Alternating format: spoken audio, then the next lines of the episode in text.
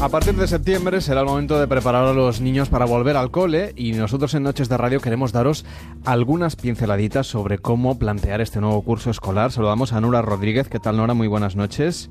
Hola, buenas noches. Encantada de estar contigo. Encantados nosotros de saludarte y de hablar de este libro, Neuroeducación para Padres, que lo que trata es de dar consejos ya no de la educación, pedagogía y otros temas, que hay un montón de libros que también sirven de ayuda a muchos padres y madres que nos escuchan, sino se adentra en un mundo que así, con el título Neuroeducación, pues suena un poquito, no sé, técnico. Y tú lo explicas en el libro de una manera que se va entendiendo, que lo vas comprendiendo, pero a ver si podemos condensarlo un poquito para la radio, para explicarle a los oyentes de Noches de Radio cómo podemos empezar a entrar en el mundo de la neuroeducación. ¿Y qué es esto de la neuroeducación?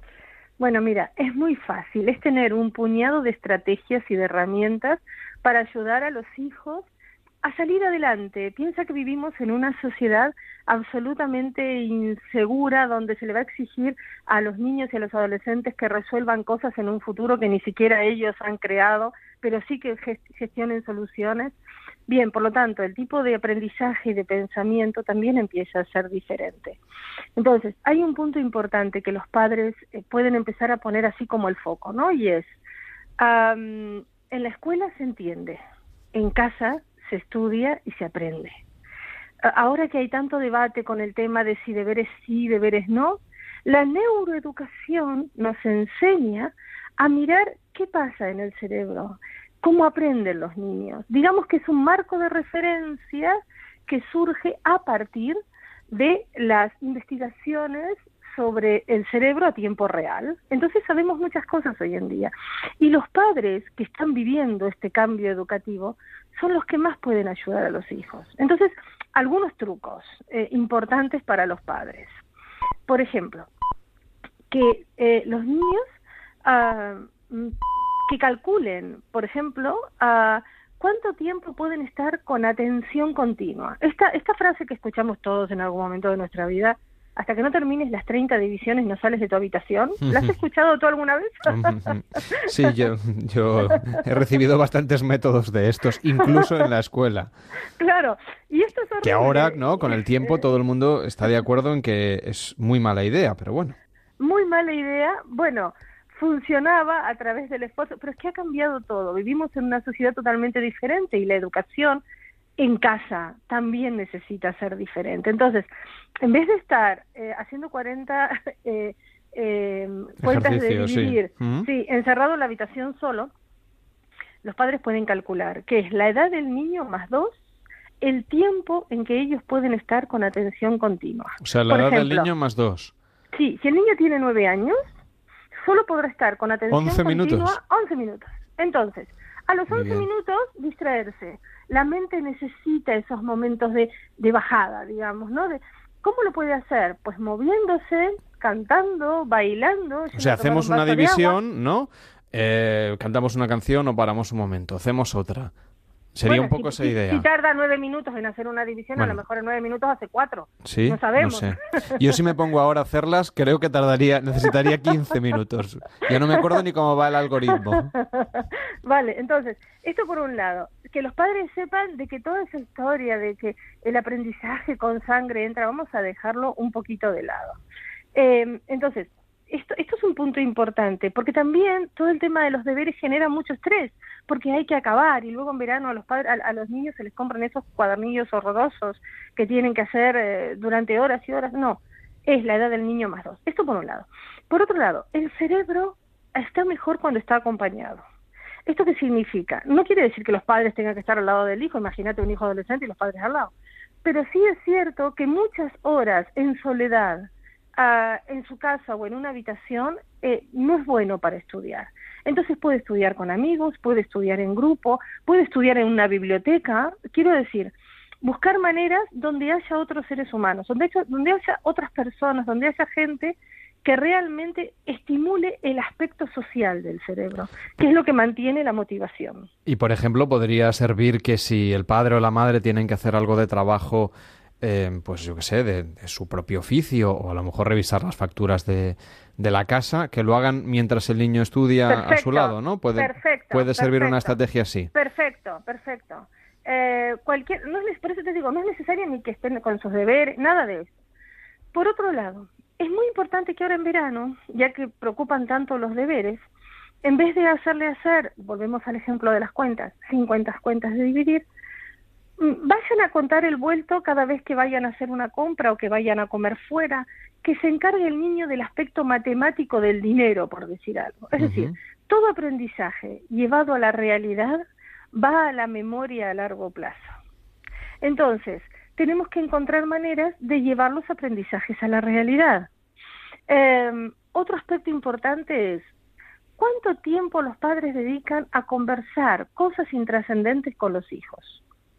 Dejo esta pregunta en el aire. Cuando dices intrascendentes, ¿a qué te refieres? Porque que no sean órdenes, lávate ah. Lo digo porque, para, porque, a veces pasa que para muchos adultos lo que le pasa al niño en su día a día es algo intrascendente, sin embargo, es el problema eh, o es visto como un gran problema para, para el niño. Es decir, si se, ha discutido con un compañero de trabajo por una cosa mm, menor, para el niño es un gran problema. Y sin embargo hay algunos adultos que tienden a, bueno, pero esto son cosas de niños o... Eres brillante lo que me has dicho, porque es el grave problema que tenemos en esta sociedad. Yo le digo a los padres cuando doy formación para padres o char formación, no, charlas para padres, es, por favor, hablen de esas cosas intrascendentes que escuchábamos que hablaban nuestras abuelas cuando las acompañábamos al mercado, cuando discutía con la pescatera porque le había cobrado de más o de menos. Es decir, a los niños y al cerebro le falta ese lenguaje de las historias, de, de, contar cosas. Mira, hoy iba con el coche y se cruzó uno y pasó el semáforo y yo pensé, esas cosas que tienen que ver con nuestro interior, que tienen que ver con las cosas que hacemos, con compartir la vida. Este aspecto es tan importante para los niños.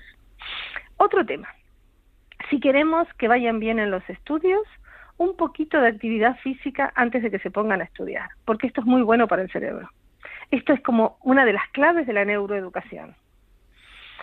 Otro aspecto que me parece importante que los padres también puedan tener en cuenta es que los niños necesitan dedicar tiempo a sus habilidades. Si el niño o la niña es bueno jugando al fútbol, o es bueno dibujando, o tocando música, o haciendo un deporte, o, cantando en medio de la casa, que lo haga, porque esto le va a activar la motivación para, para la resistencia. Dime. No, te quería preguntar si es bueno o simplemente si se lo pasa bien, ¿no? Porque a lo mejor, yo qué sé, le gusta tocar mm, el piano, no lo hace muy bien, pero le gusta. Claro, es que va por ahí, va por el tema de que haya más dopamina en el cerebro. no hace falta que sea un, genio musical, sino simplemente si, le gusta, si se lo pasa bien, que le demos tiempo para hacerlo. Claro. Y esto, y esto, esta es otra de las de las grandes columnas de la neuroeducación, porque porque sabemos que los niños Ah, que, para educar tenemos que em, llenar con lo lleno. ¿Qué significa? Que no vamos a hablar de las carencias. Eres malo en matemáticas, eres malo en castellano, no te sabes los verbos, repite. Por ejemplo, las tablas, la mejor manera de aprenderlas para que vayan a la memoria a largo plazo es caminando por la casa. O caminando por la calle. ¿Por la casa o por la calle? Por donde quieras, por la casa. Eh, decirlas en voz alta. 8 por 5, 40, 8 por 6, no sé qué. Quiero decir, qué horror.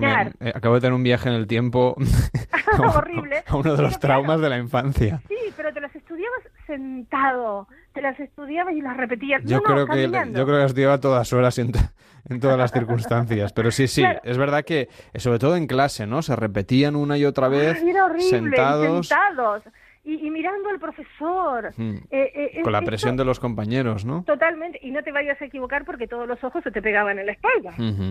Entonces, caminando, el, el, el, el, movimiento forma parte del aprendizaje. O si tienen que estudiar algo de castellano, cualquier cosa que sea de, de memorizar, con movimiento se aprende mucho mejor. Pues nada, que tenemos aquí algunos consejos. El resto están en este libro, Neuroeducación para Padres, de Nora Rodríguez, que ha estado hoy en Noches de Radio. Gracias por ayudar a los oyentes que tienen niños cerca, en edad escolar. Y bueno, espero que todos, todos, todos tomen nota de tus consejos. Buenas noches. Gracias por tu entrevista. Buenas noches. Adiós. Cada noche en Onda Cero.